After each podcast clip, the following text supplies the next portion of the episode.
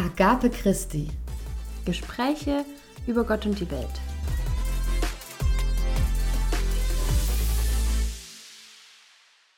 Hallo und herzlich willkommen zu einer neuen Folge von Agape Christi.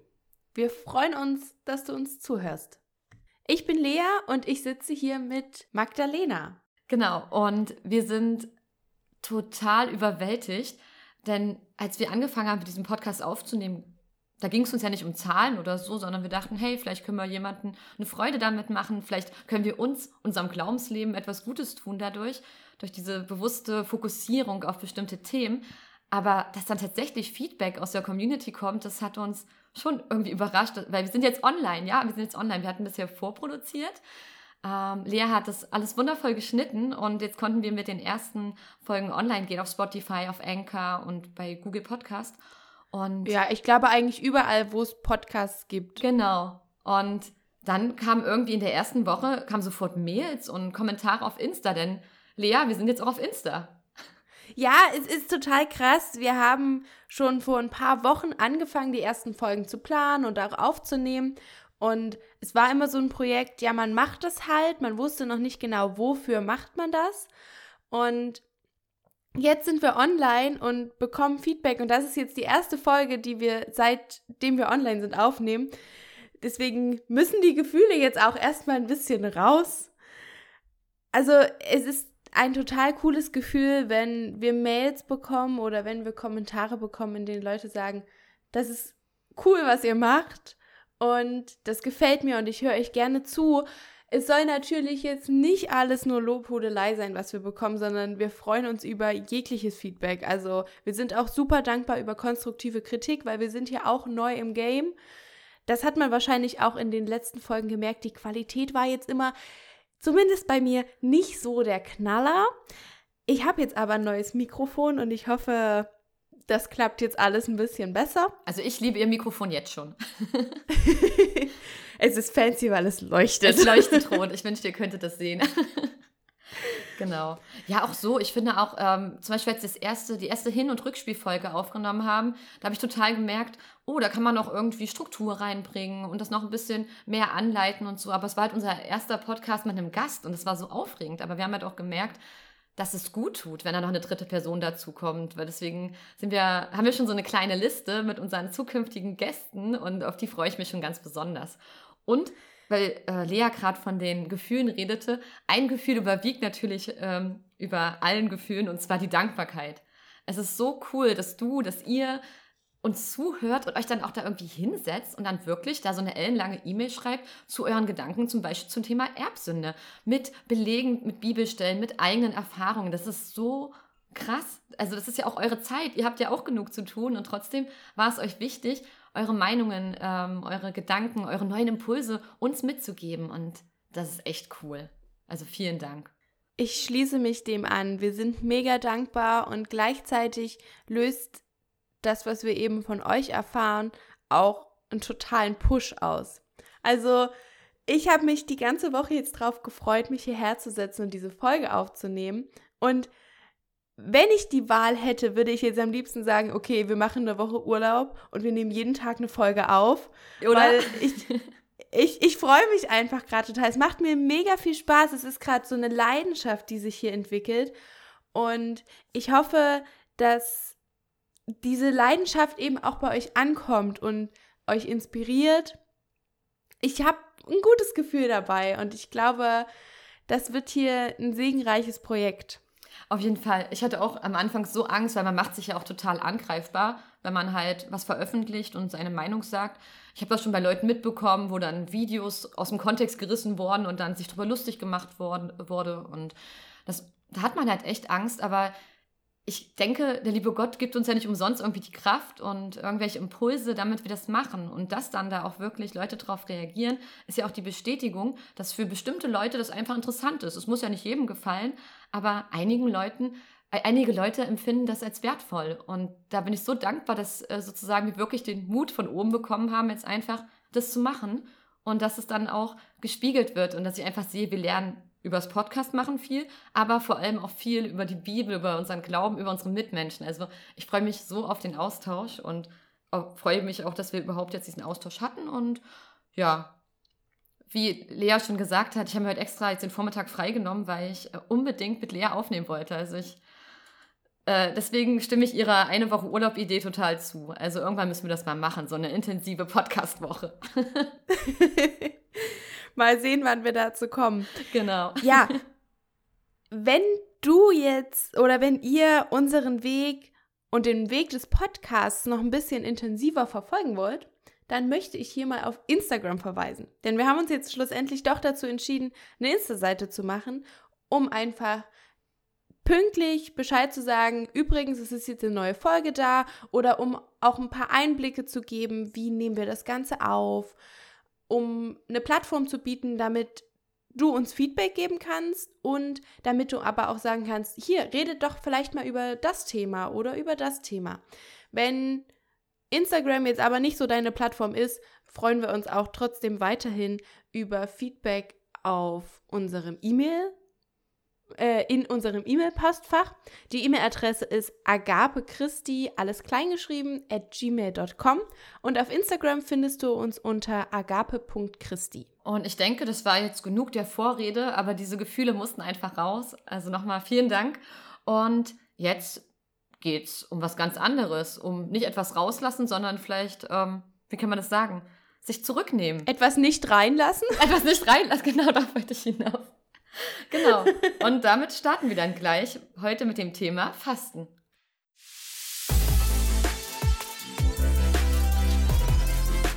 Agape Christi. Gespräche über Gott und die Welt. Und Fasten.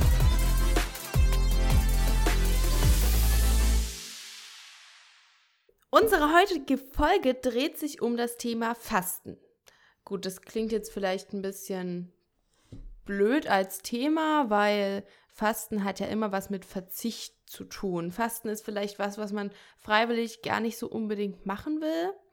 Aber wir wollen dir mal heute berichten, welche Erfahrungen wir mit dem Fasten gemacht haben, was es überhaupt so für Möglichkeiten gibt zu fasten und woher das vielleicht auch kommt und was es uns bringen kann.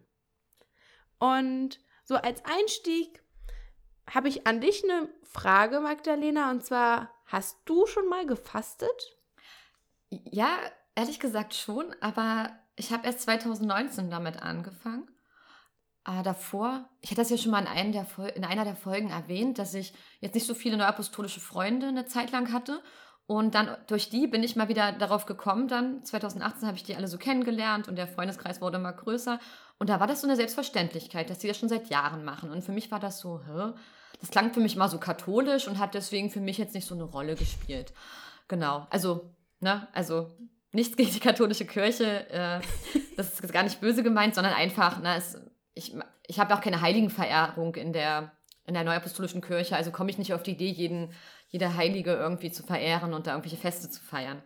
Genau, und dann habe ich gemerkt, ach so, also man kann auch einfach so fasten, auch wenn man kein Katholik oder irgendeiner anderen Kirche angehört, Methodisten oder so. Und ich wollte aber erstmal ganz klein anfangen und das klingt jetzt für euch bestimmt total bescheuert da draußen, dass das mein erstes Fasten war, aber passt auf. Ich habe gefastet beim Handy, äh, beim Gassi gehen, kein Handy mitzunehmen. Ich weiß, das ist wahrscheinlich eine Selbstverständlichkeit bei vielen Leuten, dass sie rausgehen und ihr Handy mal zu Hause lassen, aber man muss es ja immer äh, zur Persönlichkeit ähm, zurückbeziehen und ich bin halt so ein Mensch, ich versuche immer erreichbar zu sein und jeden Weg, den ich gehe, sinnvoll so zu vernetzen, dass ich dann noch irgendwas schaffe. Also so Wege, bei denen ich nichts machen kann, das, das macht mich verrückt. Ich will immer irgendwie effizient sein und alle Nachrichten beantworten, für alle da sein. Und so habe ich das auch beim Gassi gehen dann gemacht, dass ich dann daneben bei meinem Handy rumgespielt habe, Nachrichten gehört habe, beantwortet habe. Und dann habe ich mir überlegt, nee, du lässt es draußen. Und es war am Anfang wirklich schwierig. Also es war immer so dieser automatische Griff, ich nehme das jetzt mit, aber ich habe dann versucht, mich nur auf meinen Hund und mich und meine Gedanken zu konzentrieren und einfach so drei, vier Mal am Tag für mich zu sein, ohne andere Menschen, wo ich dann auch vielleicht mal ja, ein kleines Gebet sprechen konnte oder meine eigenen Gedanken sortieren konnte und für niemanden erreichbar war.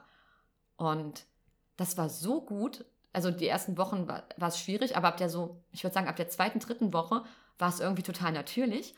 Und dann habe ich das mitten in den Alltag genommen und habe das weiter so beibehalten. Und ich kann euch sagen, das war es wert. Also wirklich, es ist viel besser, wenn man als Kommunikationsjunkie auch wirklich mal vielleicht drei, vier Mal am Tag nicht erreichbar ist für ein paar Minuten. Also ich hatte einen Chihuahua, einen kleinen Chihuahua, das heißt, äh, ich musste jetzt keine große Gassi-Runde von einer Stunde gehen, sondern das war halt ein paar Minuten erledigt. Ne? Also das war meine erste Fastenerfahrung. Ich dachte tatsächlich jetzt im ersten Moment irgendwie, du meinst einfach nur, dass du dann keine Musik hörst und dich mal auch auf andere Dinge konzentrierst und dich quasi nicht so abschottest. Mhm. Aber das klingt ja schon echt heftig, dass du halt quasi 24-7 kommuniziert hast vorher und dir da mal dann kleine Pausen gegönnt hast. Genau. Das ist wie gesagt für viele eine Selbstverständlichkeit, aber für mich war es echt schwierig. Aber ich bin jetzt dankbar für diese Erfahrung. Genau. Respekt, dass du es durchgezogen hast. Ja. Und bei dieser einen Fastenzeit ist es dann geblieben? Also es ging dann 2020 weiter, denn da habe ich das erste Mal richtig Karneval gefeiert. Und ich finde, wer richtig Karneval feiert, sollte auch richtig fasten. Finde ich, ist schon eine gute Regel. Und Ob sich das so viele im Köln-Raum merken? ich weiß es nicht, aber äh, meine Freunde und ich haben es halt durchgezogen.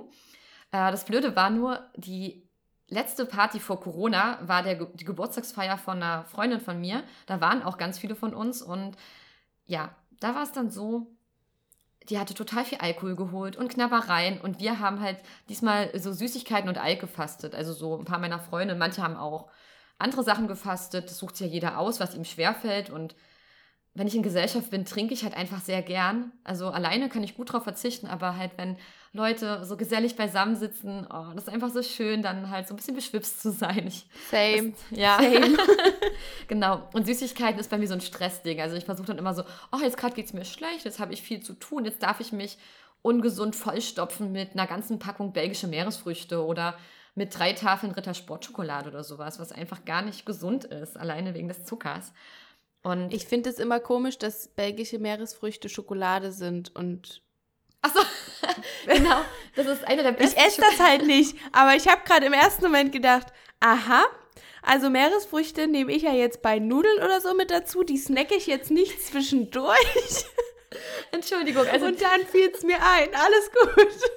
Genau, denn belgische Meeresfrüchte, die vereinen einfach alles, was gut ist. Nougat, umhüllt von weißer, Vollmilch und dunkler Schokolade. Also das ist wirklich der absolute Jackpot, so ein Sechser am Lotto. Also es ist nur nicht gesund, eine ganze Packung alleine zu essen. Genau, und sowas passiert mir in Stressphasen und deswegen habe ich die beiden Sachen. Also ich konnte nie einen Tag ohne Süßigkeiten leben, wirklich nicht. Und naja, dann war dann diese Party und meine Freundin hat sich übelst darauf gefreut, dass wir uns mal so ein bisschen volllaufen lassen sozusagen. Und das Problem war, ich hatte halt meinen anderen Freunden, die nicht kirchlich sind, auch davon erzählt und die fanden die Idee dann so gut, dass die auch mitgemacht haben und auch Alk gefastet haben. Und dann kamen wir dort an und sie bringt uns allen Sekt und wir alle so, also wir fasten gerade und dann so, ich auch, ich auch. Und dann meine Schwester, ach, ich trinke einfach keinen Sekt. Und wir standen so da und sie war total enttäuscht. Und es tat mir so richtig leid, weil ich ja nicht wusste, dass ich damit andere meiner Freunde auch noch anstecken würde. Naja, und dann haben wir es halt so gemacht, dass ähm, ich mir einfach vorgenommen habe, so locker zu sein, wie wenn ich leicht beschwipst bin. Und ich habe es geschafft. Also Freunde, die später kamen, dachten, ich hätte getrunken. Aber mir war es so wichtig, meiner Freundin zu zeigen, ich bin jetzt nicht verkrampft, ich werde trotzdem die, ähm, die Hüfte schwingen beim Tanzen und ich werde trotzdem ähm, locker auf alles eingehen. Und es hat funktioniert. Also ich wirkte wie betrunken. Das, mit der Macht der Liebe wirkte ich wie betrunken, genau. genau. Also auch die Liebe kann eine Droge sein. Auf jeden Fall, auf jeden Fall. Die Liebe macht ja auch manchmal betrunken sozusagen. Genau. Und was ich da aber spannend fand, äh, wie ist denn das, was würdest du sagen, die Fastenzeit, die geht ja erst am Mittwoch los. Und wann würdest du wieder aufhören zu fasten, wenn du das machst? Mm. Ostersonntag. Aber es ist, das ist ein Thema, das hat, glaube ich, auch ganz viele Verfechter auf allen Seiten, weil mhm. es gibt ja theoretisch die Sonntage, an denen man normal essen darf. Mhm. Und was? Das habe ich noch nie halt gehört. Halt, ja, also ich kenne das so. Vielleicht ist es auch so die Kindervariante. Heißt das, ich hätte Sonntag dann an den darfst so du normal hätte, essen? Hätte ich an den Sonntagen trinken und Süßigkeiten essen dürfen? So kenne ich das, ja. Hä? Ich dachte, man muss das durchziehen komplett. ja, denke ich mir jetzt halt auch. Ich denke mir jetzt ganz oder gar nicht. Ja, oder? Das ist auch viel einfacher. Also, weil, wenn du über die ersten schlimmen Wochen weg bist, dann schaffst du den Rest auch noch. Weil, ne, du wirst dadurch wirklich stärker. Das finde ich halt so cool. Also stärker im Widerstehen. Genau. Ich denke, wir sollten uns die Beantwortung dieser Frage mal noch für später aufheben, wenn wir dann nochmal drauf eingehen, warum das überhaupt in dieser Zeit ist und welchen Hintergrund das hat. Weil ich ja. glaube, da können wir noch ein paar Argumente finden, ob man jetzt bis Gründonnerstag oder bis Ostersonntag fasten sollte. Gute Idee, genau. Aber was ich dann spannend fände, weil jetzt habe ich ja schon wieder vom Fasten geredet, was ist denn eigentlich bei dir? Wann hast du das erste Mal gefastet? Denn ich denke, du hast schon mal gefastet, was ich so mitbekommen habe von dir. ja, habe ich. Und tatsächlich das erste Mal, an das ich mich erinnern kann, ziemlich früh. Also bei uns war das im Ethikunterricht in der Grundschule auch mal ein Thema. Und da gab es quasi so eine Hausaufgabe, schreibt euch auf das Arbeitsblatt auf, was ihr fasten möchtet. Und dann schauen wir halt, wenn die Fastenzeit rum ist, ob ihr es geschafft habt. Jetzt war aber das Ding, ich habe, ach, ich weiß es gar nicht mehr. Ich glaube, Wickelklöße oder so wollte ich fasten. Und das ist jetzt auch was, was es, keine Ahnung, aller zwei Monate mal gab. So Sonntag zum Mittag. Aber natürlich, natürlich gab es das in dieser Fastenzeit. Und dann habe ich also das Ziel nicht erreicht und dann irgendwann mit der Lehrerin gesprochen und irgendwas anderes auf das Blatt geschrieben. Also das Ding war halt, ich habe es zum einen nicht geschafft und zum anderen habe ich es auch nach meinem Gefühl jetzt falsch gemacht, was vielleicht auch daran liegt, dass es einfach nicht so erklärt wurde, warum man das macht und wofür man das macht und was der Sinn dahinter ist. Das war in der Grundschule, oder? Dann? Ja. Der Ethik und ja, na gut, ich meine, wie alt warst du? Zwischen sechs und zehn Jahre? ja, das war jetzt, ist jetzt auch kein Alter, wo man unbedingt fasten muss. Aber wenn ich den Kindern das vermittel, dann muss ich denen das auch richtig vermitteln und so, dass die auch Lust haben, das durchzuziehen. Ja. Das und das stimmt. war halt, daran kann ich mich überhaupt nicht erinnern, dass ich Lust hatte, das ernsthaft zu betreiben. Ja. Ich habe mal gelesen, dass eine der wichtigsten Sachen am Fasten ist diese Freiwilligkeit, dass du halt wirklich aus intrinsischer Motivation das machst. Und natürlich, wenn dir die Lehrerin so eine Hausaufgabe gibt, dann und du nicht weißt, wofür du das tust, ist es auch schwierig mhm. durchzuhalten. Hast ja kein Ziel vor Augen, ne? Und dann. Genau. Die letzten Jahre ist es aber tatsächlich besser geworden. Cool. Wobei, also es hat sich entwickelt. Wie so oft. Ich habe in den letzten Jahren auch schon manchmal klassisch gefastet, also zum Beispiel Süßes. Mhm. Das habe ich dann mit Datteln kompensiert. Stimmt, Was da ist ja so da sind ja nur wie viel Gramm das, Zucker das ist, Gramm Das ist nichts mit Schokolade. Das ist einfach nur so süß. In der arabischen Welt wird das, glaube ich, nicht klar gehen, weil das ist ja in so vielen Gebäck drin. So. Und dann habe ich auch mal Alkohol gefastet. Und da war es aber so wie, naja, also ich habe jetzt hier vier Wochen gut durchgehalten, jetzt kann ich auch mal an dem einen Tag was trinken und dann ähm, wieder eine Woche nicht. Und dann, wenn ich wieder bei der Freundin bin, dann trinken wir halt wieder was. Also äh, das war ein guter Vorsatz, an den ich mich so zu 85 Prozent gehalten habe. Und ich habe halt aber in der Zeit gemerkt, ich brauche jetzt nicht ständig Alkohol. Ich trinke das halt mal, wenn ich irgendwie in Gesellschaft bin. Und das hat sich auch bis jetzt so durchgezogen. Also tatsächlich trinke ich sehr, sehr wenig Alkohol und meistens auch nur, wenn ich in Gesellschaft bin. Ja, das ist ja auch vernünftig, ne? Also es gibt ja auch so von der WHO eine Maßgabe, wie viel man sozusagen auf sein Körpergewicht höchstens trinken sollte. Und das ist so schnell erreicht. Das ist echt gruselig. Also ich weiß, ich versuche da gerade auch ein bisschen drauf zu achten, nur halt, wenn ich gerade Corona war, dann immer, wenn du mit der einen Freundin gibst das Glas Wein, mit der anderen trinkst du den, die andere Weinsorte, dann gibt es dann noch so eine Party und so, bei denen, da wo du alles mal ein bisschen durcheinander trinkst. Und ich weiß, da habe ich in den letzten zwei Jahren es oft übertrieben, da habe ich mehr als das, was ich in der Woche trinken sollte, viel, viel mehr. Und es ist halt echt blöd, wenn man halt nicht so groß ist und nicht so viel wiegt, dann darf man eigentlich nicht so viel trinken. Und ja, das ist aber so ein Ziel so für die nächste Zeit, wo ich da, da hilft mir Corona natürlich, weil ich ja kaum noch Leute sehe und dann einfach keine hm. Lust habe, was zu trinken. Oder die Lösung ist, ja. einfach mehr belgische Meeresfrüchte zu essen, damit du mehr wiegst. Oh, das, also mir gefällt die Art, wie du denkst. genau. Ich finde es cool, was du gesagt hast zu der Ausnahme. Das hat mich total daran erinnert, dass meine Kollegin und ich, äh, die fastet schon länger und die sitzt, sitzt jetzt mit mir in einem Büro. Uh, und dann habe ich auch letztes Mal gesagt, wir ziehen das richtig durch, damit ich auch ein bisschen beistehe, weil es bringt ja nichts, wenn dann dir immer jemand Schokolade unter die Nase hält, während du dich versuchst dran zu halten. Klar, ist eine Prüfung, aber es muss ja auch nicht jeden Tag sein. Und da habe ich gesagt, komm, wir ziehen das auch zusammen durch. Und dann war aber eine große Messe, wo wir zusammen hin sollten und das ist super anstrengend. Du bist da halt in so einer Messehalle von 9 bis 18 Uhr komplett immer angespannt, musst immer auf 1000 Menschen eingehen. Da hat sie dann gesagt, die drei Tage, wo wir dort sind, da macht sie dann eine Ausnahme und dann trinken wir wenigstens ein Feierabendbierchen. Aber durch Corona wurde die Messe dann abgesagt. Und das war gut, weil ich ehrlich gesagt nicht weiß, ob ich da sozusagen das hätte hinbekommen, weil ne, ich habe ja viel durch die Solidarität das gemacht, dass ich sage, komm, wir ziehen das zusammen durch. Aber für sie war klar, da trinken wir ein, die drei Abende, nur ein kleines Bierchen. Und ich, klar, ich hätte sagen können, ich nehme alkoholfreies, aber ne, ich weiß nicht, wie das Szenario gelaufen werde, wäre. Hätte ich widerstehen können, wenn meine Kollegin sagt, ach komm, jetzt hab dich mal nicht so. Das weiß ich nicht. Ich meine, bei der Party hat es geklappt, aber die Feier war ja noch mal ein paar Wochen später. Wer weiß, ob ich da immer noch widerstandsfähig gewesen wäre. Ne? Man will ja dann auch nicht der Spielverderber sein, was eigentlich blöd ist, weil ich finde, Alkohol sollte. Ich habe Freunde, die trinken gar keinen Alkohol. Mein großer Bruder hat noch nie Alkohol getrunken. Zu seiner Konfirmation musste der einmal dran nippen. Und da hat er das Gesicht verzogen und das war sein einziger Tropfen Alkohol jemals. Und das ist krass. Also ich bewundere, dass die das können, aber ja, ich finde es halt auch wieder eine individuelle Sache, ne? Also der Alkoholkonsum. Aber auch eine sehr spannende, finde ich. Aber darauf kommen wir vielleicht nochmal zurück, wenn wir unsere Folge zu äh, Wie viel Party steckt in der Bibel äh, sind. mal gucken. Das stimmt. Und du hast einen, einen wichtigen Punkt angesprochen, nämlich die Unterstützung. Mhm. Das habe ich auch gemerkt. Ich hatte mir nämlich schon vor zwei Jahren, glaube ich, vorgenommen, ich will irgendwann mal so richtig fasten, also Heilfasten. Mhm. Fünf Tage lang nichts essen.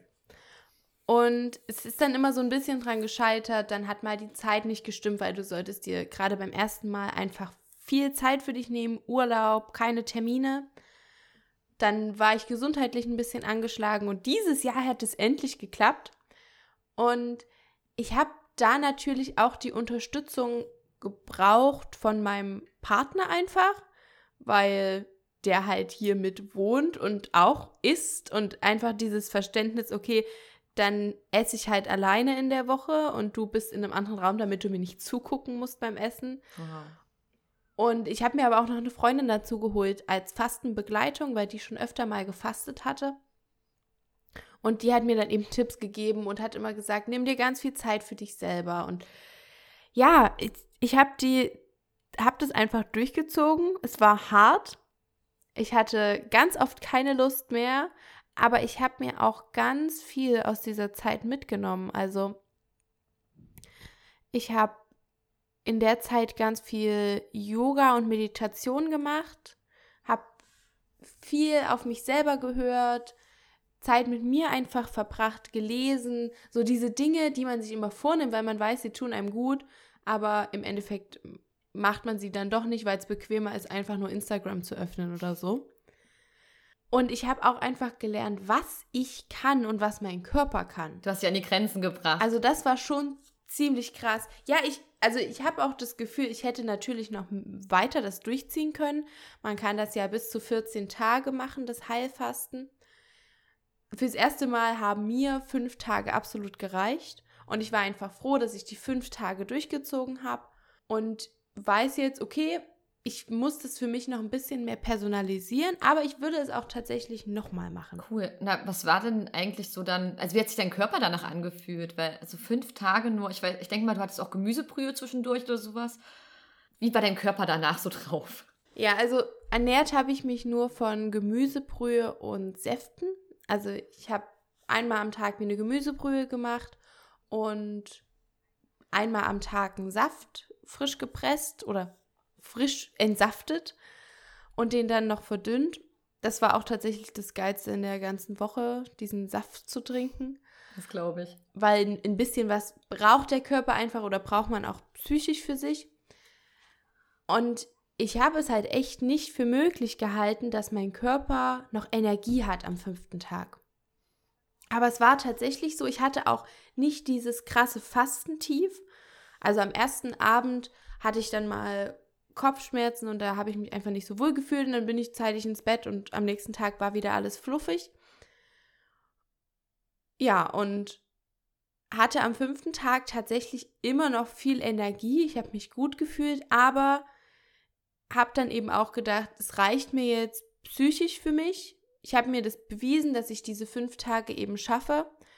Und jetzt möchte ich aber auch mal wieder essen. Also ich habe sehr viel an Essen gedacht in dieser Woche. Das glaube ich. Und ich habe mir dann eine Liste gemacht und mir überlegt, was möchte ich nächste Woche gern alles essen.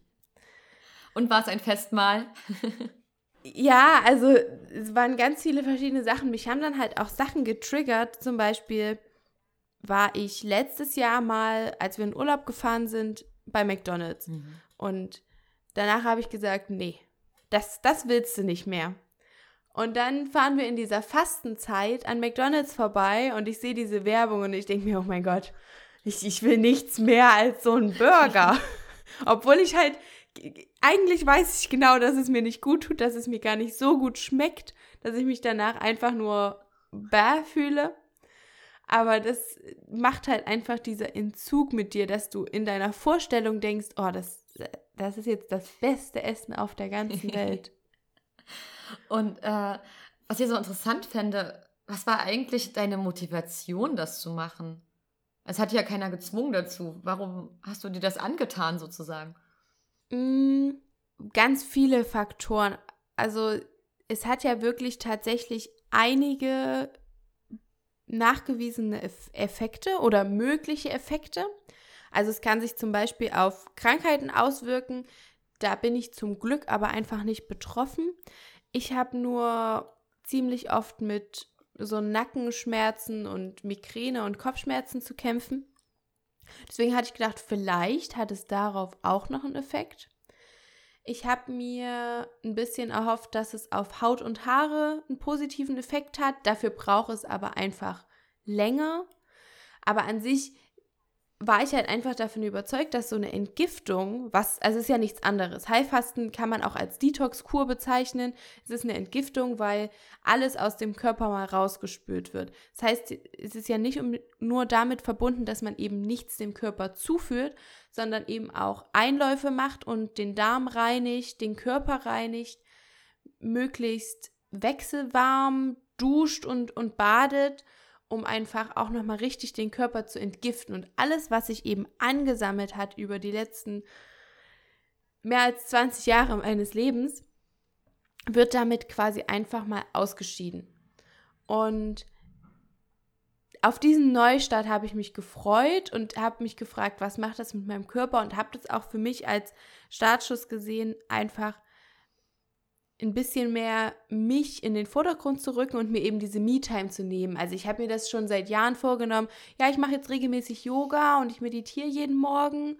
Ja, Pustekuchen. Also das, der Körper oder der, der Mensch braucht es halt einfach, dass er Dinge, ich glaube, 28 Mal macht, bis das abgespeichert ist.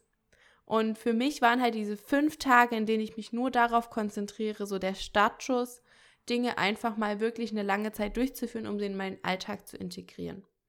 Und ich war danach auch sehr motiviert, die Dinge einfach weiterzuführen. Das hat jetzt mit Unterbrechungen auch ganz gut geklappt. Also ich meditiere jetzt tatsächlich regelmäßig und mache regelmäßig Yoga. Und wie war das dann äh, für deinen Partner? Also hat dann vielleicht deine, also ich könnte mir vorstellen, wenn man nichts isst, ähm, ihr kennt ja die Snickers-Werbung, ähm, ist mal ein Snickers und was du zu, wenn du Hunger hast, wirst du zu lieber. Äh, wie war das so gefühlsmäßig? Also warst du anstrengender und wie hast du dich davor beschützt? Weil ich weiß ja auch, dass du mega aktiv bist in der Kirche und so. Und da frage ich mich natürlich, wenn du da Haufen Zoom-Calls und sowas hast und irgendwelche Verpflichtungen, dass es vielleicht nicht so einfach ist, wenn man sich mal auf sich fokussieren soll. Also ich hatte in der Woche nur einen Call und ansonsten habe ich auch alles andere weggelassen. Also ich habe versucht, wirklich mich um nichts kümmern zu müssen und mich da eben, mir wirklich diese Zeit zu gönnen, mich auf mich zu konzentrieren und auch zu sagen, okay, ich will jetzt einfach nur auf der Couch liegen und Netflix gucken und dann mache ich das jetzt auch, weil ich habe keine anderen Termine. Der Termin, der einzige am Tag ist, kümmere dich um dich selber. Mach, was dir gut tut. Mein Partner war zum Glück arbeiten. Also ich hätte das auch nicht so geschafft, wenn er die ganze Zeit in der Wohnung gewesen wäre, weil er Homeoffice gehabt hätte oder so. Deswegen war ich sehr froh, dass er unterwegs war. Und es war danach auf jeden Fall bei ihm der Wunsch, da endlich mal wieder gemeinsam zu essen. Das war bei mir genauso, weil auch gesagt wird, man soll sich dann beim Essen wirklich aufs Essen konzentrieren. Das heißt, du sitzt da mit deiner klaren Brühe und es ist nichts um dich rum. Kein Fernseher, kein Radio, kein Handy. Es war einfach nur furchtbar langweilig. Und du denkst quasi nur, ah, okay, ein Löffel Suppe. Ah, noch ein Löffel Suppe. Voll cool. Da, da war, wurde ich jetzt nicht so ganz, also ich wurde schon gefordert, aber es war einfach nicht so geil. Ja, ob ich anstrengender war, ich kann es dir nicht mehr genau sagen. Ich glaube aber tatsächlich ging es, weil ich erinnere mich, dass mein Partner dann abends auch so ein bisschen mehr sein Zeug gemacht hat und ich mich mehr auf mein Zeug konzentriert habe. Es gab nicht so viele Reibungspunkte. Oh, das klingt doch gut. Und letzte Frage, weil wir haben jetzt ein bisschen darüber geredet und vielleicht hat ja irgendwie jemand Lust, das auch mal auszuprobieren. Jetzt gerade bietet es sich ja wieder an, wenn jetzt irgendwelche Lockdown-Phasen sind und man mehr zu Hause ist, denn so im Alltag ist das schwierig. Ich meine, du hast ja ein Semesterferien gemacht und plus Corona mhm. war das mhm. ja irgendwie möglich. Ähm, aber ich verstehe auch Menschen, die ihren Urlaub jetzt nicht unbedingt dafür nehmen wollen, obwohl das vielleicht eine gute Idee wäre, weil sie da ja auch frei sind. Ähm, wie kann man sich denn darüber informieren, wenn man da Lust drauf hat? Weil du hast ja, musstest ja dich da auch irgendwie rantasten. Also, gerade beim ersten Mal ist es auf jeden Fall empfehlenswert, sich Urlaub zu nehmen. Also, ich kann es nur jedem ans Herz legen, da einfach mal oder das mit einem Wochenende zu verknüpfen und dann noch zwei Tage Urlaub ranzuhängen oder so oder einen Feiertag zu nutzen. Was auf jeden Fall unabdingbar ist, ist eine Fastenbegleitung. Besonders beim ersten Mal irgendjemand, der einfach schon mal gefastet hat, bei dem man dann fragen kann, hier ist das normal oder wie sollte ich jetzt damit umgehen, weil es das schon nochmal einfacher macht. Oder auch eine Person, die in der Nähe wohnt, die sagt, okay, hier, ich, ich bin die Woche da, wenn du jemanden zum Spazieren brauchst, dann sag einfach Bescheid. Mm, ansonsten habe ich ein Buch genutzt ich weiß aber gerade gar nicht mehr, wie das hieß. Ich hatte mir das auch von einer Freundin nur ausgeliehen. Ich kann das gern, wenn da Bedarf besteht, nochmal in die Insta-Story posten. Gern, ja, das klingt gut. Und dann, also das hat mir ganz gut geholfen. Ich muss aber auch sagen, ich habe das für mich abgewandelt. Weil an sich ist dieses Konzept, ist nichts, nicht so mega kompliziert. Also da gab es dann noch Vorbereitungsessen mit Haferkleie oder irgendwas, wo man dann noch so Special-Zutaten brauchte. Und ich habe mir einfach gedacht, okay, ich mache mir jetzt eine Schüssel Haferflocken und das reicht auch. Da muss ich jetzt nicht noch Sanddorn mit reinmachen oder irgendwas. Ja, und habe das für mich einfach ein bisschen vereinfacht und es hat auch funktioniert. Wichtig ist halt einfach nur, dass man auf seinen Körper hört und nicht auf Gedeih und Verderb das durchzieht, weil es trotzdem ein krasser Einschnitt in das alltägliche Leben und in den, keine Ahnung, in das, wie der Körper funktioniert ist. Also nehmt es nicht auf die leichte Schulter und sucht euch einfach jemand, der Erfahrung hat. Wenn ihr ähm, niemand habt, es gibt auch Fastenkuren, wo man in ein Hotel fahren kann, die kosten sehr viel Geld dafür, dass man dann nichts zu essen bekommt, aber ich habe schon sehr viel Gutes davon gehört. Also das wäre vielleicht auch eine Option. Ja, und was ich auch gelesen habe, äh, zum Beispiel ist es immer gut, sich auch vielleicht mit seinem Arzt vorher abzusprechen und so. Der hat da auch gute Informationen, kann euch nochmal vorher kontrollieren. Nicht, dass ihr euch da irgendwie was auflastet, was zu viel für euch wird. Ne? Ihr habt nur diesen einen Körper, also geht behutsam damit um. Und äh, daher, das kann ja auch nicht schaden, dann einfach mal vorher mit dem Hausarzt zu sprechen. Der, da das ja auch jetzt so bekannt ist inzwischen und so schon fast, man könnte schon sagen, es ist ein Trend, ne? Da ja. ähm, wissen ja auch viele Bescheid und genau. Also das ist auf jeden Fall ein guter Tipp, weil man sollte auch nicht ähm, in jedem Alter und in jeder Gesundheitslage fasten. Also man sollte nicht fasten, wenn man eh schon Tendenzen einer Essstörung hat. Seid da wirklich ehrlich zu euch. Wenn ihr damit irgendwie Probleme habt, mit eurem Körperbild Probleme habt, dann lasst es lieber, bringt das erst in den Griff. Man sollte ab einem bestimmten Alter nicht mehr fasten. Man sollte nicht fasten, wenn man noch im Wachstum ist man sollte bei bestimmten Krankheiten einfach vorher mit dem Arzt nochmal sprechen. Also es kann bei Krankheiten helfen. Ich habe mit einer Bekannten gesprochen, die hatte Rheuma oder hat Rheuma und das ist bei ihr nach der Fastenzeit quasi fast weg gewesen. Wow, krass. Das ist, es kann schon heftige Effekte haben, aber wenn ihr Krankheiten habt, sprecht lieber nochmal mit einem Arzt. Ich bin jetzt in meinen 20ern, ich habe keine Vorerkrankungen, außer dass ich halt manchmal ein bisschen verspannt bin. Ich konnte das jetzt bedenkenlos machen, aber wie gesagt, checkt es lieber vorher nochmal ab und belest euch da im Internet. Okay, aber es gibt ja so viele Versionen zum Thema, also Versionen des Fastens. Deine finde ich jetzt sehr krass, also mein Respekt, dass du das durchgehalten hast. Und ich wüsste nicht, ob ich das schaffen würde, überhaupt. Es gibt ja auch so eine, äh, es gibt ja dieses Intervallfasten mit der Methode, wo du, glaube an 5-2, das heißt, du so an zwei Tagen gar nichts isst und an fünf Tagen normal isst. Und ja. das wäre für mich schon zu viel. Ich glaube, ich würde das nicht schaffen. Also vielleicht am Wochenende, aber das wäre dann Samstag, Sonntag.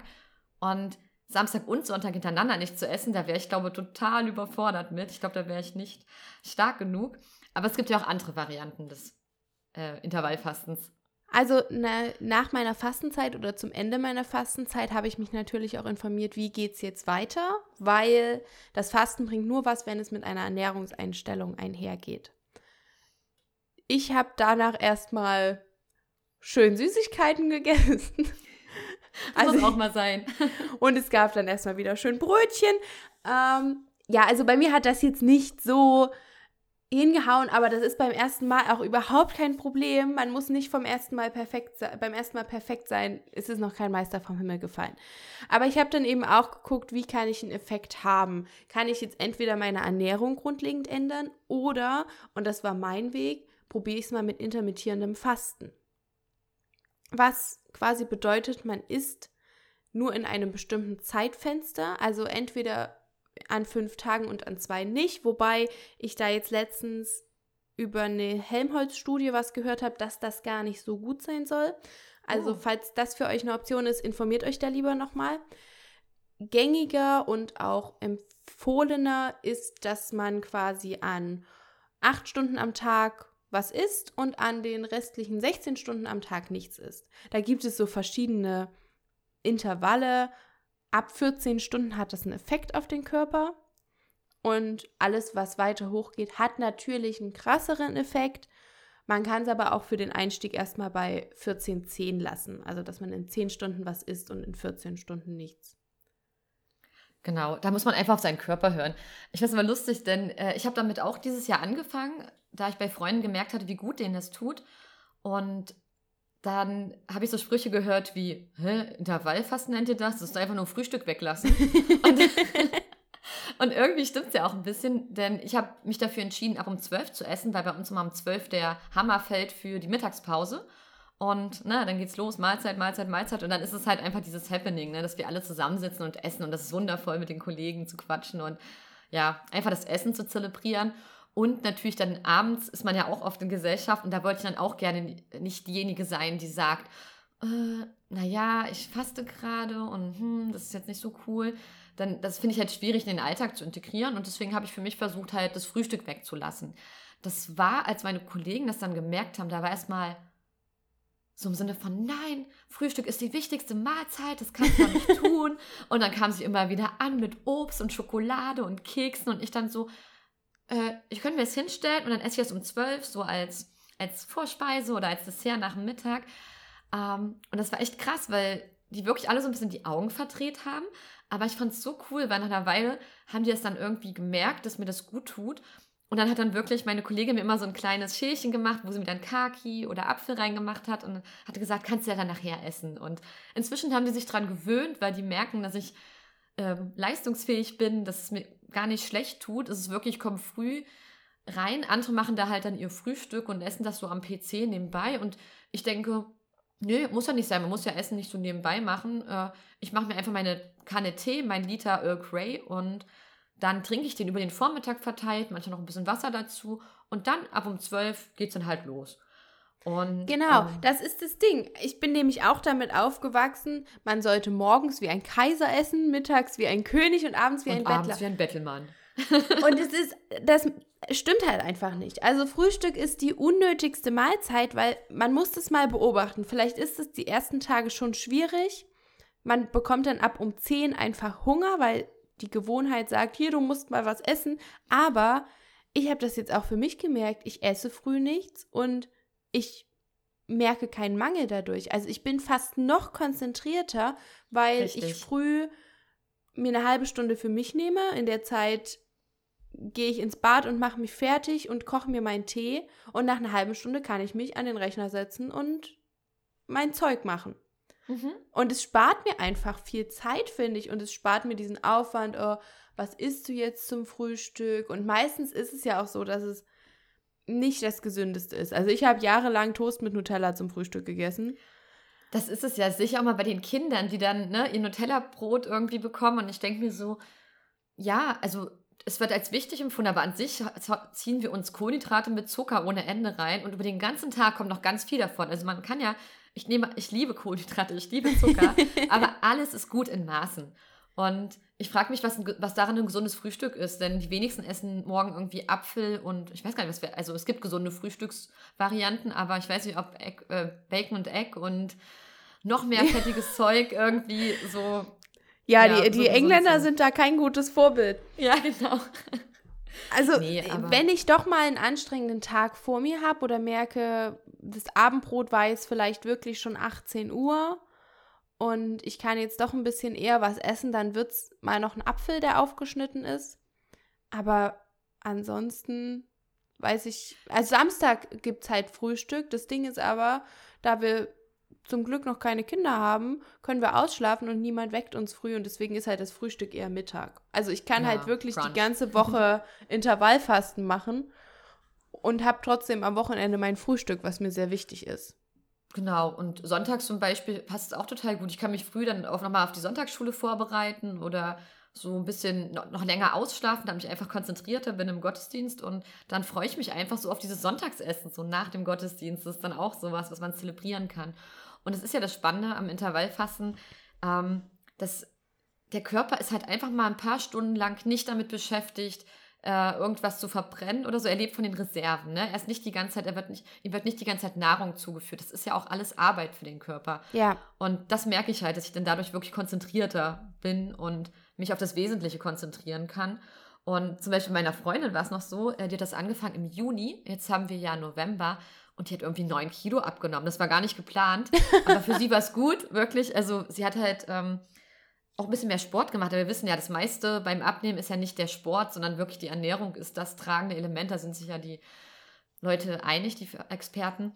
Und äh, sie hat das halt gemacht und es tut ihr aber gut. Ne? Also gerade, man sagt ja auch, dass zum Beispiel so, wenn man um den Bauch viel Fett hat und so, dass das ja auch zum Beispiel krebserregend sein kann, also dass man höhere Chancen hat, Krebs zu bekommen. Und sie hat jetzt wirklich so viel von diesem, von diesem unnötigen Fett sozusagen wegbekommen und hat halt immer noch eine schöne Figur, aber es ist halt ein bisschen definierter. Halt das, was sie nicht braucht, mhm. ist halt weg, aber also sie, sie sieht super aus. Also sie ist jetzt nicht abgemagert, sondern sie ist genau richtig. Also sie hat wirklich noch ihre Kurven und alles, aber das, was man eigentlich nicht braucht, ist weg. Und das freut mich voll für sie, weil sie dadurch auch einfach viel, ich merke es bei meiner besten Freundin, die ist dadurch immer viel beweglicher, die ist aktiver, die kann viel mehr machen, weil sie nicht so viel mit sich rumschleppt.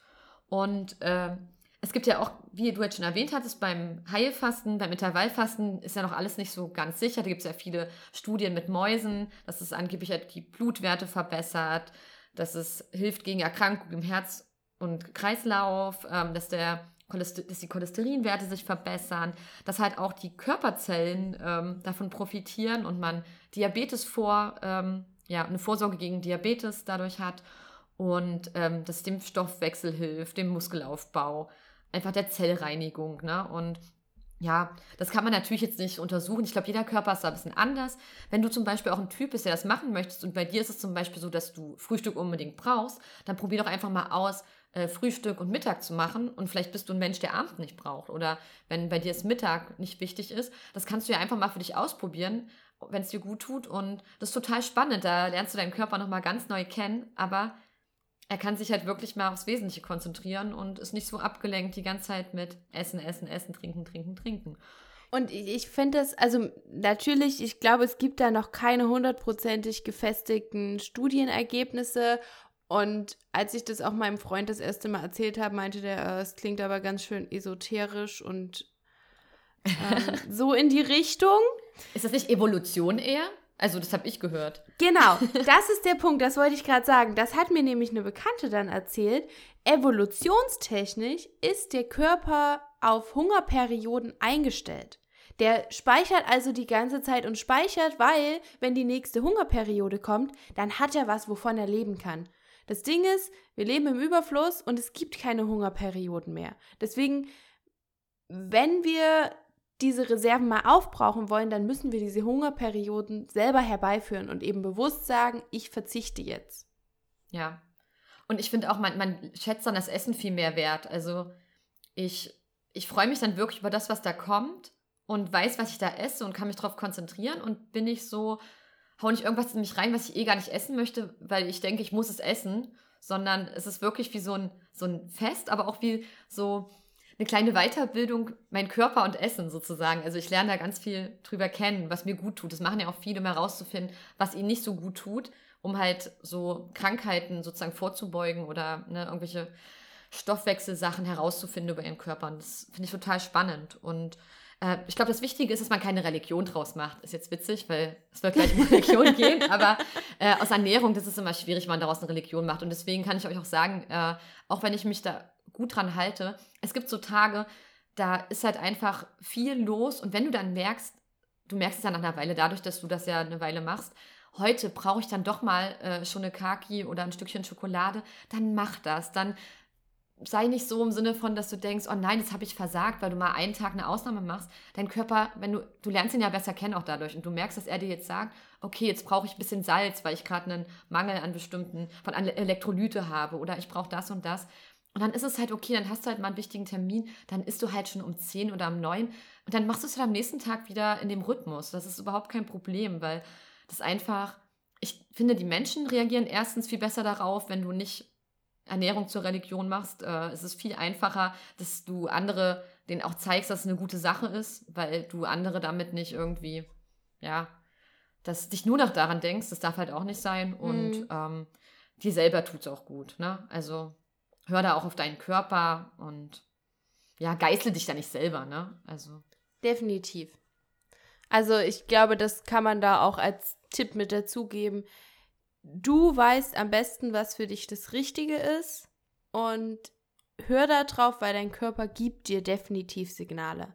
Und es ist auch überhaupt nichts schlimm. Ich habe jetzt zum Beispiel eine Phase, dass ich einfach gemerkt habe, okay, ich habe ziemlich viel Süßes gegessen. Ich möchte das gerade nicht mehr. Deswegen habe ich auch mal großzügig aussortiert und alles, was noch von den letzten Weihnachtsfesten oder so übrig war, mal weggeschmissen. Und jetzt haben wir, keine Ahnung, noch acht Gummibärchen da und habe mir vorgenommen, für den November keine Süßigkeiten zu essen. Ich weiß aber auch genau, ich bin ein Mensch, ich gönne mir auch gern Dinge. Und wenn ich merke, ich brauche das jetzt und ich möchte mir das gönnen oder ich bin bei meiner, bin, oh stimmt, ich bin am Sonntag bei meiner Familie und es wird definitiv Kuchen geben. und ich werde auch ein Stück davon essen. Ja, deine Mama hat sich auch Mühe gemacht oder dein Papa, die wollen es ja mit dir teilen, ja, was Gutes tun.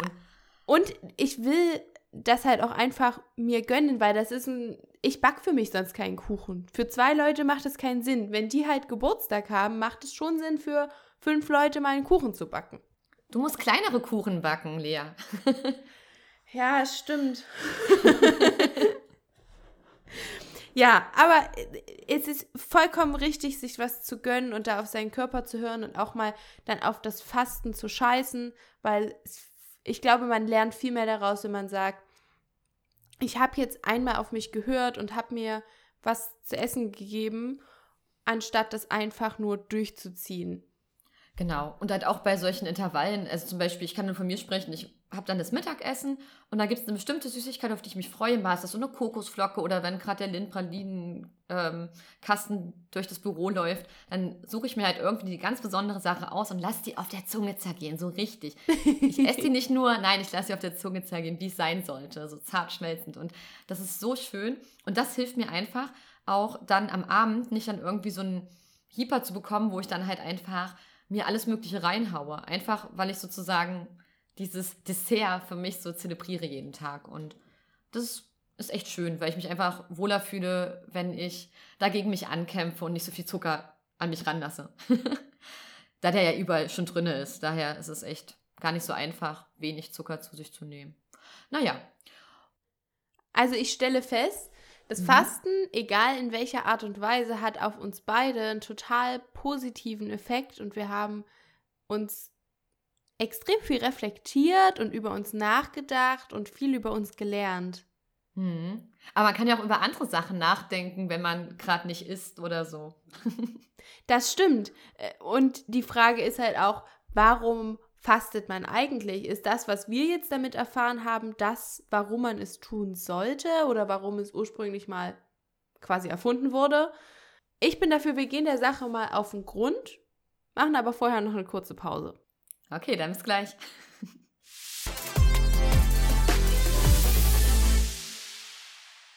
So, wir wollen jetzt mal so ein bisschen erforschen, woher das Fasten eigentlich kommt, welchen Hintergrund das hat, etc. pp. Und Spoiler, es hat was mit Religion zu tun. Das ist jetzt überraschend für uns alle. Ich denke, das ist allgemein bekannt, dass Fasten ein fester Bestandteil aller Religionen ist. Und man kann im Grunde sagen, der Gläubige soll sich durch das Fasten einfach wieder auf seinen Glauben konzentrieren und Gott näher kommen. Und ja. deswegen wird alles, was ablenken könnte, draußen gelassen. Das stimmt. Und natürlich auch ein ganz wichtiger Aspekt, das hatte ich vorhin auch schon kurz erwähnt mit dem Karneval. Wer richtig Karneval feiert, muss auch richtig Buße tun. Äh, da ist ja auch dieser Gedanke, ähm, Buße tun am Aschermittwoch. Das ist das merkt man auch ähm, in unseren Gottesdiensten, dass die Buße da oft so ähnlich wie am Buß- und Betag nochmal ganz besonders im Vordergrund steht. Ähm, sozusagen, dass du ja dich von deinem, was dir nicht gut tut, dich da abwendest und dir deiner Schuld bewusst wirst und dann jetzt die nächsten 40 Tage dich dann doch mehr auf Gott konzentrierst und ne, einfach dich als Christ, deine Rolle als Christ, um ähm, näher, Gott näher zu kommen. Ne? Wir hatten es ja in der äh, Erbstunde gesagt, Sünde, sagt man ja immer, ist das, was von Gott trennt. Also könnte man in der Fastenzeit Gott wieder näher kommen. Genau, das ist eigentlich auch ein, ein cooler Anreiz, das mal zu machen. Ja, auf jeden ich. Fall. Das, das war ja auch bei mir die Motivation damals bei meiner, ähm, bei meinen beiden Fastenzeiten. Das hat ja vorhin gesagt, in der Zeit kann man ja auch mal was anderes machen, hatte ich so angeteasert. Oder ich konnte auch mal beten beim Spaziergang. Und ich habe das wirklich halt dann versucht. Also und habe gemerkt, dass ich dann wirklich einfach mal dadurch, dass ich, zum Beispiel, wenn du Probleme hast, dann neigst du ja zu, dazu, zum Beispiel auf einer Party, trinkst du halt ein bisschen zu viel, um das zu vergessen, zum Beispiel kann das passieren, oder du haust Süßigkeiten in dich rein, weil du ähm, dich schlecht fühlst und dagegen ankommen möchtest. Aber ich habe in der Zeit ganz besonders versucht, dann einfach mal mit Gott ins Gespräch sozusagen zu gehen und hatte halt nicht diese Kompensation durch Alkohol oder Süßigkeiten sondern ich musste mich meinen Problemen echt stellen und sie nicht kompensieren. Und habe dann einfach richtig intensiv gebetet. Und es war total spannend, denn es ging ja trotzdem. Ich brauchte die Süßigkeiten nicht, ich brauchte den Alkohol nicht. Ich konnte mich meinen Problemen ausstellen, indem ich einfach mal noch öfter gefragt habe, was hältst du davon? Oder äh, meine innere Monologe führe, von der ich ja der festen Überzeugung bin, dass Gott da für mich da ist. Und diese Gebete, die taten extrem gut. Und das ist eigentlich schade, dass man das manchmal dann im Alltag wieder vergisst, wenn die Fastenzeit vorbei ist. das sollte man noch viel öfter machen, aber dann sind halt wieder diese Verführungen da, es auch anders zu machen. Ich finde es so krass, wie die Fastenzeit einen motivieren kann, da mal über seine eigenen Unzulänglichkeiten und seine eigene Schwäche mal hinauszuwachsen. Ja, an dem Gedanken hänge ich auch gerade, weil, na gut, es war in der Heilfastenzeit bei mir auch was Besonderes, weil ich ja nicht nur auf Essen verzichtet habe, sondern auch mir keine Termine vorgenommen hatte. Und deswegen auch mehr Zeit mit meinem Glauben verbracht hatte. Ich habe nicht nur innere Monologe geführt, sondern auch äußere. Und habe quasi. Ja, ist ja niemand da, der mich bewertet, ne? Dann kann ich auch mal mit Gott laut sprechen. Hört cool. er mich vielleicht besser, der alte Hat Mann. das gut? ja, ich, ich finde, man kann da einfach noch mal anders sprechen. Also ich habe dann auch tatsächlich weniger mit Gott gesprochen als mit Jesus. Mhm. Das ist ein Gedanke, den möchte ich jetzt aber noch nicht ganz ausweiten, weil das ist ganz spannend für noch eine andere Folge. Okay, darfst du uns einen Teaser geben?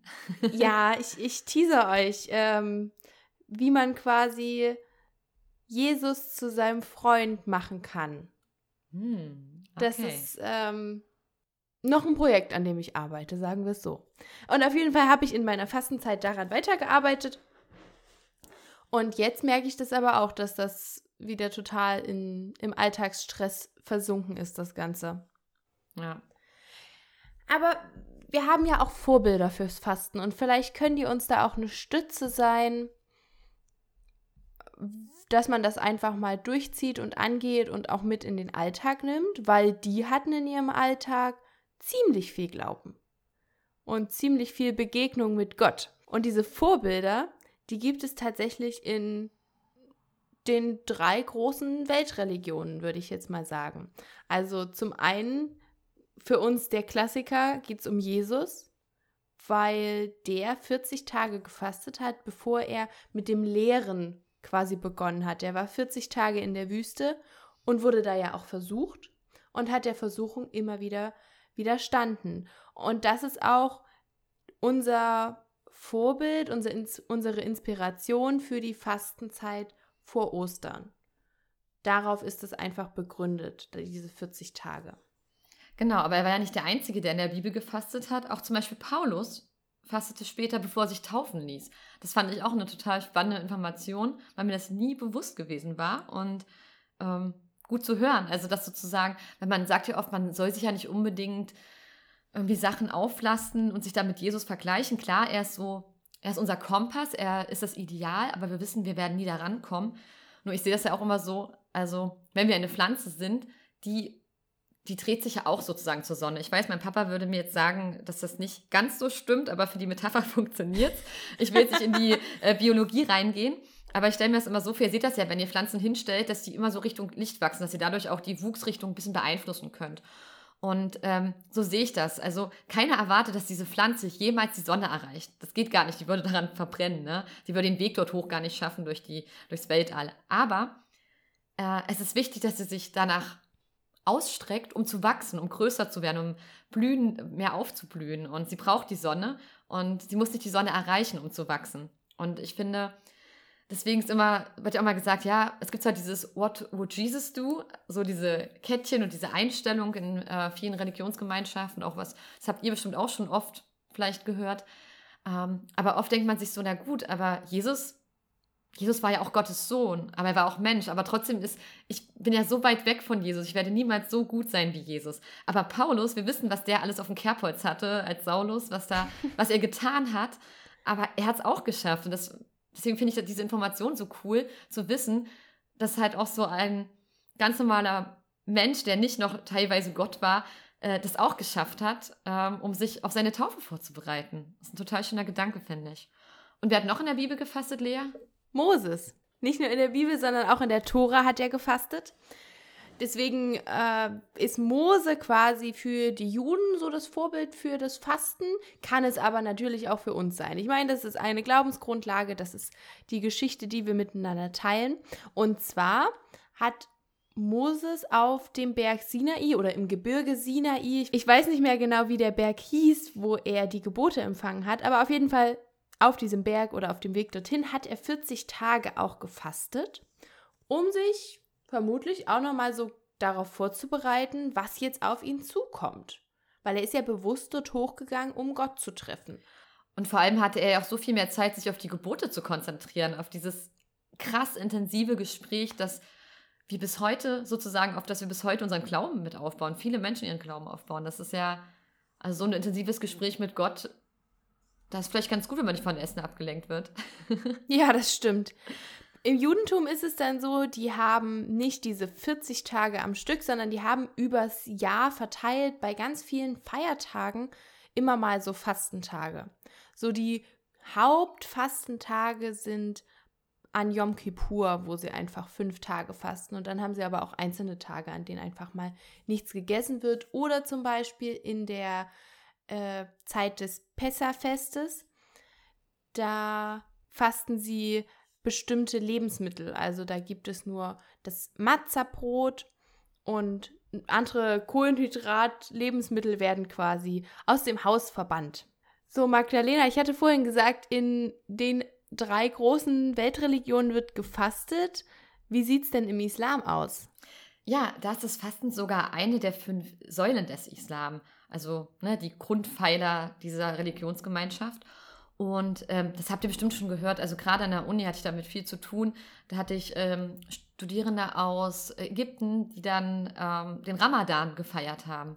und dann wirklich, also es war nicht einfach in der Zeit mit ihnen Projektarbeiten zu schreiben, weil die echt, ne, so, sobald die Sonne aufging und die Sonne dann wieder, ähm, also wirklich zum Sonnenaufgang war es ja dann vorbei, da gab es gar nichts für die, die haben ja nicht mehr getrunken und es war ein heißer Sommer und dann zum Abend hin äh, wurde es ja dann wieder besser, aber du saßt ja mit denen mitten am Tag zusammen und es tat dir so leid, weil du hattest ja irgendwie so Hunger und die haben das wirklich komplett durchgezogen und die mussten ganz normal ihren Alltag machen, weil es gibt ja dann diesen Kalender, du kannst ja dann immer online gucken, wann dieses Jahr ähm, wieder Ramadan ist. Steht ja jetzt auch inzwischen in ganz vielen ne, äh, gedruckten Kalendern drin, was ich ziemlich cool finde.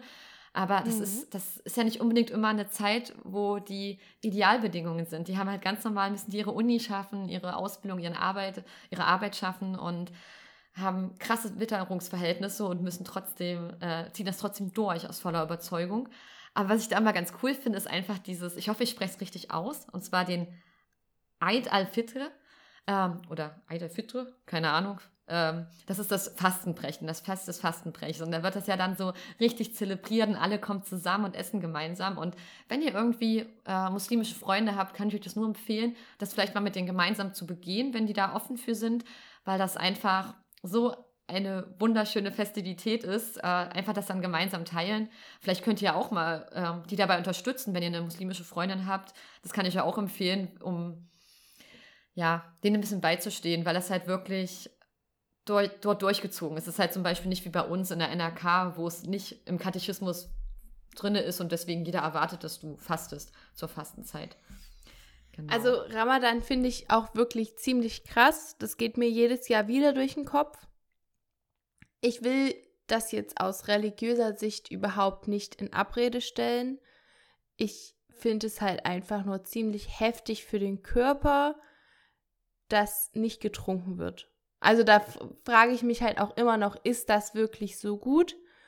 Da bin ich einfach kein Mediziner, da kann ich das nicht beurteilen. Aber ich weiß einfach für mich, dass ich das, während die Sonne scheint, quasi nichts essen und vor allem nichts trinken nicht durchhalten könnte. Also deswegen finde ich es umso beeindruckender, wie tief die in ihrem Glauben sind und wie viel dem das bedeutet, dass sie das wirklich so durchziehen. Ja, unseren größten Respekt dafür. Genau. Aber ich habe ja schon angeteasert, äh, das Christentum. Da gibt es das Fasten ja auch. Also irgendwie, ich hatte mal gelesen, irgendwie im zweiten Jahrhundert wurde irgendwie das allgemeine Fasten bekannt. Dann irgendwie im dritten Jahrhundert äh, wurde es in die Karwoche mit aufgenommen und so seit dem fünften Jahrhundert gibt es das sozusagen wirklich so dieses 40-tägige Osterfasten. Und es sind ja ganz viele Glaubensgemeinschaften, christliche, die das auch wirklich durchziehen jedes Jahr. Beziehungsweise, wir sagen gerade jedes Jahr, aber Lea, gibt es nur eine Fastenzeit? Weil darauf sind wir noch gar nicht eingegangen. Das stimmt. Also tatsächlich hat sich das einfach mit der Zeit so ein bisschen gewandelt. Ursprünglich wurde nämlich im Christentum auch an zwei festen Tagen in der Woche gefastet. Einmal mittwochs, weil Judas an diesem Tag Jesus verraten hat und am Freitag, weil es eben an die Kreuzigung Jesus erinnert. Also auf jeden Fall hat das Fasten in diesem Zusammenhang immer was mit Ostern zu tun. Deswegen macht es für mich auch irgendwann Sinn, dass die endgültige Fastenzeit dann vor Ostern stattfindet, um quasi nicht nur sich mit Gott zu verbinden, aber auch irgendwie so dieses Leiden von Jesus mitzuempfinden. Das finde ich ganz spannend. Genau, ich meine, wir können ja gar nicht nachempfinden, was er für ein Leid erlitten hat. Das ist ja so krass, was er da so für uns durchgemacht hat.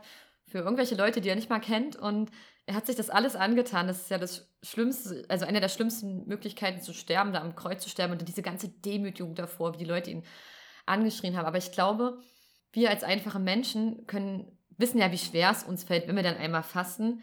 Und ich finde es ganz gut, wenn wir halt irgendwie uns dann auch mal ein bisschen zurücknehmen können. Wir werden nie so ein großes ja. Opfer bringen können wie Jesus, aber wir können uns auch mal ein bisschen zurücknehmen. Ja, es ist auch nicht vergleichbar, am Kreuz zu sterben ja. und nichts zu essen.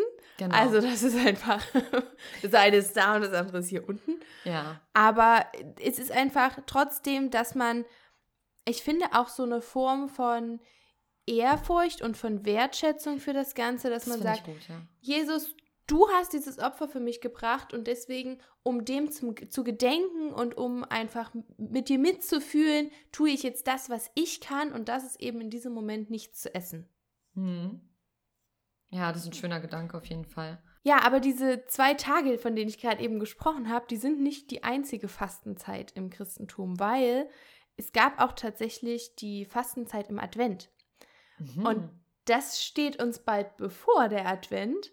Wie Und ich glaube, ich habe da nämlich vor ein oder zwei Jahren hat mir ein Bekannter davon erzählt, dass es eine Fastenzeit im Advent gibt oder gab. Die wurde noch nie wirklich streng eingehalten, aber diente auch quasi als Vorbereitung für das Weihnachtsfest, um sich auch der Gabe Gottes bewusst zu werden. Der hat uns seinen Sohn geschickt, damit er eben dieses Opfer bringt. Also es leitet alles wieder zu Ostern hin. Und ich habe dann überlegt, hm, ich habe das, glaube ich, auch mal versucht durchzuziehen und habe gedacht, naja, jetzt vier Wochen schaffst du mal nichts Süßes, aber es ist halt Weihnachten. Es gibt an jeder Ecke Schokolade und Plätzchen und gebrannte Mandeln. Und ehrlich gesagt, ich glaube nicht, dass ich so viel Durchhaltevermögen habe oder so viel Willenskraft, dass ich das durchziehe. Stimmt, also ich wollte mal abnehmen im Advent und das war irgendwie die blödeste Idee, die ich je hatte, denn damals gab es ja Weihnachtsmärkte, weißt du noch, damals äh, vor der Pandemie und äh, ja, das war total schwierig und ich habe es auch wirklich nicht durchgehalten, weil einfach so wieder dieser gesellschaftliche Aspekt so groß wurde. Aber weil ich das gerade jetzt so höre, äh, fängt man am ersten Advent an? Weißt du da irgendwas, wann man da anfängt? Also so genau kann man das gar nicht sagen, wann die Adventsfastenzeit beginnt und wann sie aufhört. Das, weil das eben nicht so etabliert in der Kirche war, gibt es da verschiedene Regelungen. Immer richtet sich das auch danach, nach welchem Kalender sich die jeweilige Religion ausrichtet. Und es gibt tatsächlich auch Kirchen oder die, die alte Kirche, da war das zumindest so, die sagt, das eigentliche Weihnachtsfest findet am 6. Januar statt. Da war Jesu Geburt. Und deswegen rechnen die vom 6. Januar 40 Tage, also ungefähr sechs Wochen zurück. Und bei uns in den Kirchen ist es aber so, Weihnachten ist am 24. Dezember und deswegen wird von da 40 Tage bzw. sechs Wochen zurückgerechnet. Das heißt, ich könnte an sich sozusagen am 15. November anfangen und dann bis Heiligabend oder ersten Weihnachtstag ist ja dann sozusagen erst die Geburt, dann aufhören.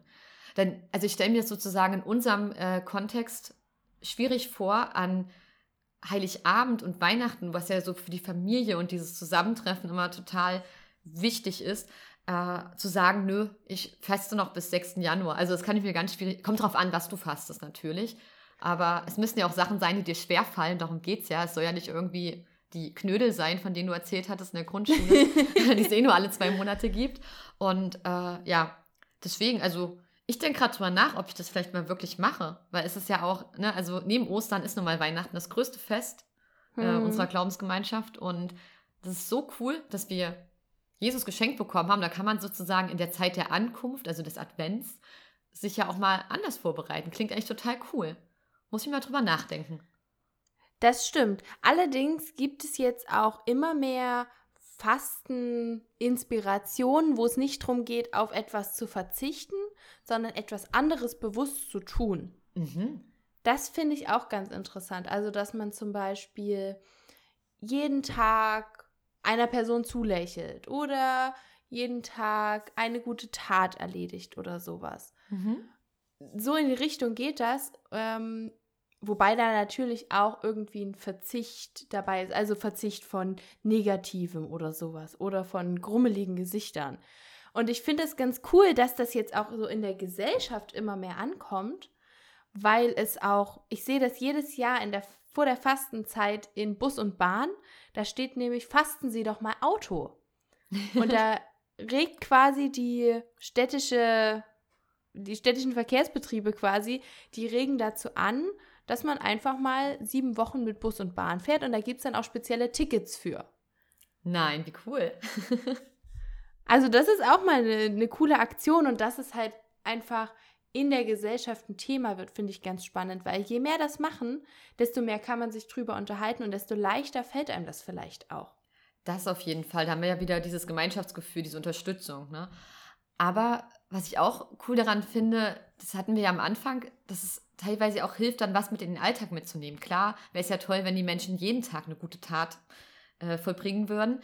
Aber durch diese bewusste Fokussierung kann es halt auch sein, dass du schlechte Sachen ja weglässt oder gute Sachen fokussierst und dir ja dann was mit in die Gesellschaft gibst, auch wenn gerade keine Fastenzeit ist oder in dein Leben mitnimmst, was dir gut tut, was deinen Mitmenschen gut tut.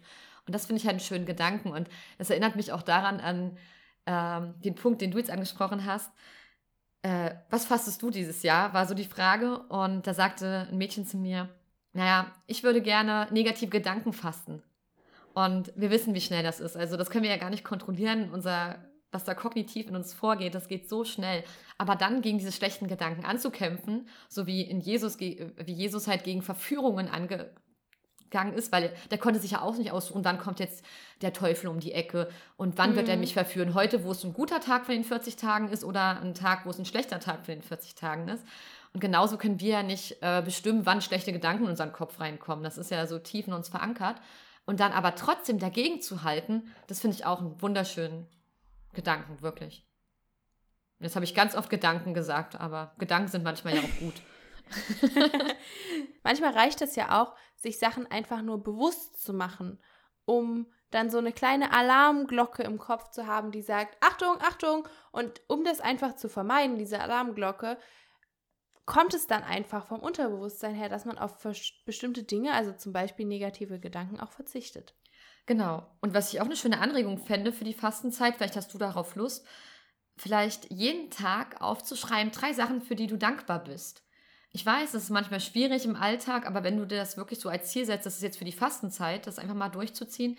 Ich habe das wirklich die ersten sechs Wochen diesen, dieses Jahres geschafft und das tat so gut, weil es einfach, ich mache das jetzt gerade nicht mehr, aber meine ganze Wahrnehmung ist dadurch anders. Also auch an so Tagen, wo so Sachen dich zur Weißglut bringen, bist du viel dankbarer für dein Leben, was du hast und was du alles in deinem Leben hast. Und ähm, deswegen einfach dann so diese Awareness, einfach dieses, ich schreibe es sozusagen auf, mache das vielleicht auch mit einer Freundin oder einem Freund gemeinsam, so habe ich das gemacht, dass wir uns das dann immer gegenseitig geschickt haben. Und wirklich, ich kann dir sagen, wenn du das wirklich mal ein paar Tage durchziehst oder diese 40 Tage der Fastenzeit, das tut so gut, einfach zu sehen, wie wertvoll, wie schön dein Leben ist, was da alles so ist wofür wir alles dankbar sein können. Das kannst du ja auch abends in dein Gebet mit reinpacken, dass du einfach sagst, hey Gott, du weißt ja, ich ähm, möchte jetzt jeden Tag für Sachen dankbar sein. Ich habe es heute nicht geschafft aufzuschreiben, aber dir möchte ich sie mitteilen. Genau. Ja, das klingt toll. Sag mal, in welcher Fastenzeit wollen wir das denn mal ausprobieren? Ich finde ja jetzt einfach aus der zeitlichen Perspektive das ganz gut, wenn wir das in der Adventsfastenzeit mal machen. Auf jeden Fall ist auch eine neue Erfahrung, auf die ich jetzt schon sehr gespannt wäre. Ja, jetzt habe ich voll Bock drauf. Doch, sollten wir tun. Ja. Ich würde aber sagen, einfach um, um uns und auch den Zuhörern noch ein bisschen Vorbereitungszeit zu geben, weil mhm. dieser Podcast hier möchte auch noch geschnitten und veröffentlicht werden. Danke, Lea, würde das machst. ich sagen, ähm, dann rechnen wir einfach vom 6. Januar ein bisschen zurück, weil ich glaube, dann kommt auch in den letzten Tagen gerade noch mehr Dankbarkeit durch das Weihnachtsfest, durch Silvester, wo man einfach eh nochmal aufs letzte Jahr zurückblickt. Ja, das ist cool. Dann laden wir also auch dich ein, liebe Zuhörerinnen, lieber Zuhörer, ähm, dass du ab dem 28. November mit uns Adventsfasten machst. Und, und zum Beispiel auch gerne davon berichtest auf Insta oder per E-Mail, das fände ich total cool zu hören, wie du das wahrnimmst. Also teile gerne mit uns, was du fastest oder was du dir sozusagen besonders in den Fokus stellst und dann lass uns uns mal ein bisschen darüber austauschen. Also Lea und ich werden auf jeden Fall davon berichten. Es klingt toll. Da habe ich jetzt richtig Bock drauf. Cool. Und wir hatten vorhin über eine Sache noch gesprochen, nämlich wann man Fasten bricht. Oh ja, das ist so ein Trigger-Thema bei mir. Bevor wir die Frage vergessen, sollten wir darüber jetzt nochmal sprechen, weil das geht auch total in, nochmal in die Begründung rein, warum machen wir das Ganze. Deswegen habe ich vorhin noch nicht so drauf geantwortet, wie ich es jetzt tun möchte, weil jetzt wissen wir ja, es hat mit Ostern zu tun, es hat mit Jesu Tod zu tun, mit seinem Opfertod. Und deswegen ist für mich der eigentliche Tag, wo man Fasten brechen sollte oder wo ich Fasten brechen möchte, der Ostersonntag. Da ist nämlich das Leiden beendet. Da ist er wieder auferstanden. Ab da hat die Geschichte irgendwie so eine ganz neue Wendung genommen. Da ist nochmal die Liebe von Gott richtig spürbar geworden und sie hat so die ganze Welt erfüllt. Und ich finde, die Tage, in denen Jesu gestorben ist und in denen er tot war, da kann man auch noch weiter fasten und einfach nochmal mit ihm mitleiden. Weil wenn ich Gründonnerstag schon aufhöre, dann faste ich ja genau an dem Tag, wegen dem ich eigentlich faste, nicht. You know? Ja, also, weil, wenn wir nochmal das betrachten, ne, also es geht ja mit Aschermittwoch los, ja. Und es kommt ja auch diese Tradition aus der Westkirche, dass ähm, dort das Haupt, also unser Kopf, mit Asche bestreut wurde als äußeres Zeichen der Buße. Und dann gehen ja die 40 Tage los. Und klar, 40 Tage bezieht sich auf Jesus, wie wir das gehört haben, 40 Tage in der Wüste. Deswegen ist es grün Donnerstag von der Rechnung her. Aber genau diesen Punkt hatte ich dieses Jahr, denn meine erfahrenen Fast Fastenfreunde, äh, die haben dann auf einmal am Sa sie wollten am Sonntag alle zusammen äh, per Videochat äh, Fasten brechen, unser erstes Bierchen trinken und anstoßen. Und dann habe ich doch tatsächlich gehört, dass die am Samstag, als sie schon mit der Familie zusammensaßen, ein Bierchen getrunken haben. Und ich so, oh Mann, warum tut ihr das? Und so. Und dann war es so richtig so, ich habe doch jetzt auch noch durchgehalten. Morgen ist doch erst Jesus auferstanden und nicht am Samstag. Und das ist der Grund, warum uns die Sünden vergeben können, weswegen wir getauft werden können, weswegen wir Heiliges Abendmahl feiern können. Und davor war das einfach eine echt traurige Zeit. Also so dieser, wie müssen sich die Jünger gefühlt haben, als Jesus auf einmal weg war? Die haben das doch gar nicht verstanden, dass er wirklich, wirklich wiederkommt. Und da gibt es für mich irgendwie nichts zu feiern. Also dann dieses, dieser Ostersonntag, wo ich dann im Ostergottesdienst war und es darum geht, ja, er ist auferstanden. Er hat dieses das größte, die größte Liebestat aller Zeiten getan. Da denke ich mir so, ja, und das feiern wir jetzt mit so einem richtig geilen Mittagessen und danach mit den ganzen Ostersüßigkeiten. Und ähm, ich denke, deswegen, klar, es ist total okay, wenn du es bis Gründonnerstag machst, denn, äh, machst, denn ja, so ist es ja eigentlich. Darum geht es um diese 40-Tagesfrist. Vor allem geht es ja auch nicht darum, ähm, um drei oder vier Tage. Das ist ja nicht entscheidend. Es geht ja darum, dass du Buße tust und dass du, ja, wie habe ich es gelesen von einem Bischof aus unserer Kirche, dass du so einen ähm, Frühjahrsputz der besonderen Art machst, ne? Also dass durch, dass da aufgeräumt wird, dass da Ruhe bei dir einkehrt, dass du dich aufs Wesentliche konzentrierst und da ist natürlich dann nicht relevant für dich persönlich, ob du am Donnerstag schon irgendwie oder am Karfreitag eine leckere Mahlzeit isst, ähm, die du dir sonst nicht gönnst oder ein Bierchen trinkst und das erst Sonntag machst oder was auch immer du fastest. Das ist ja nicht wichtig. Es geht ja dann um deine persönliche ähm, ja, dein persönliches Gedenken an Jesus, deine Beziehung zu Gott und deswegen kannst du das selber entscheiden. Aber ich persönlich und Lea ist mir ist da ja auch meiner Meinung, wir wollen das gerne bis Ostersonntag äh, durchziehen, einfach um dann das Sonntag so richtig zu feiern. Ja, aber du sprichst nochmal einen ganz wichtigen Punkt an, nämlich, dass es einfach eine individuelle Sache ist. Die Gründe sind individuell, das kann auch einfach nur ich möchte mich jetzt mal testen oder ich habe eine Wette mit jemand am Laufen sein, das ist vollkommen egal. Es kann aber auch der Grund einfach sein, du hast dich von Gott entfernt und möchtest dir mal wieder bewusst Zeit mit und für ihn nehmen. Oder du möchtest halt mit Jesus mitleiden und quasi dein Mitgefühl und dein Dank für dieses Opfer ausdrücken. Das ist vollkommen egal und auch wie du das machst und was du fastest, ist individuell und das ist dir überlassen und einfach nur diese Bereitschaft, sowas zu machen und selbst wenn du nur, keine Ahnung, für drei Tage Süßigkeiten fastest, das ist trotzdem bemerkenswert, dass du einfach diesen Schritt gehst und sagst, ich möchte das jetzt aber mal machen. Und ich habe da eine Ernsthaftigkeit dahinter und ziehe das durch. Ja, das stimmt. Das ist einfach super. Genau. Und wie gesagt, wir hatten ja schon erwähnt, dass es halt in unserer Kirche auch ähm, freigestellt ist, ob man das macht oder nicht. Das ist jetzt ähm, nicht so was wie ein Sakrament, was fest dazugehört oder im Katechismus verankert ist. Aber ähm, ich würde gerne noch mal ein Zitat bringen, e-, eben von diesem Bischof, weil mich das total berührt hat und das irgendwie ganz gut zusammenfasst, weil ja, wie du gesagt hast, ist ja sehr individuell, was du weglässt und ähm, wie lange du durchhältst und was auch immer. Aber das Fasten, es macht leer. Und die entstehende Lücke wird mit Wichtigem und Richtigem gefüllt. Eine einfache Gleichung. Fasten macht frei, Fasten macht friedlich, Fasten heilt, Fasten regeneriert. Und ich finde, das bezieht sich auf alles. Das haben wir beim Heilfasten von Lea gemerkt, das haben wir bei unserem beider Intervallfasten gemerkt und jetzt auch, das waren körperliche Sachen jetzt sind wir aber auch bei den seelischen Sachen, bei unserer Beziehung zu Gott angekommen. Jeder Boot tut gut. Ich finde das hast du echt toll gesagt, beziehungsweise hat der Bischof echt toll gesagt, weil das fasst es nochmal super zusammen und dem ist eigentlich nichts mehr zu ergänzen. Deswegen würde ich sagen, sind wir am Ende der Folge angelangt.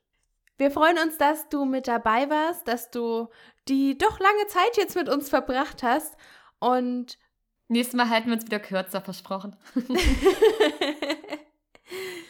Wenn du Lust hast und die Zeit dafür hast, dann schick uns gerne dein Feedback entweder auf Instagram an agape.christi oder per Mail an agapechristi@gmail.com. Wie du am Anfang mitbekommen hast, wir sind auf jeden Fall dankbar dafür und werden uns auch die Zeit nehmen, dir zu antworten. Wenn nicht, dann hinterlass uns doch gerne einfach nur ein Gefällt mir oder so auf unseren Instagram-Seiten. Wir freuen uns total, einfach nur in irgendeinen Kontakt mit dir zu treten und hoffen, dass du beim nächsten Mal wieder Lust hast, dabei zu sein. Genau, und vielleicht magst du uns ja auch noch beantworten, was du vielleicht fast, ob du mit uns Adventsfasten mitgehst ab 28. November bis 6. Januar. Da freuen wir uns drauf. Und natürlich freuen wir uns auch über deine Erfahrungen zum Fasten. Was hast du da schon erlebt? Oder warum siehst du es vielleicht sogar kritisch? Oder was hast du daraus mitgenommen? Warum hat es dich bereichert? Denn ja, eure Mails, eure Kommentare bereichern uns. Und deswegen freuen wir uns darauf. Und bis dahin freuen wir uns auf die nächste Folge dann mit dir und euch. Genau. Bis zum nächsten Mal. Ciao. Ciao.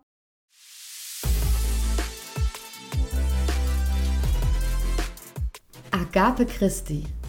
Gespräche über Gott und die Welt.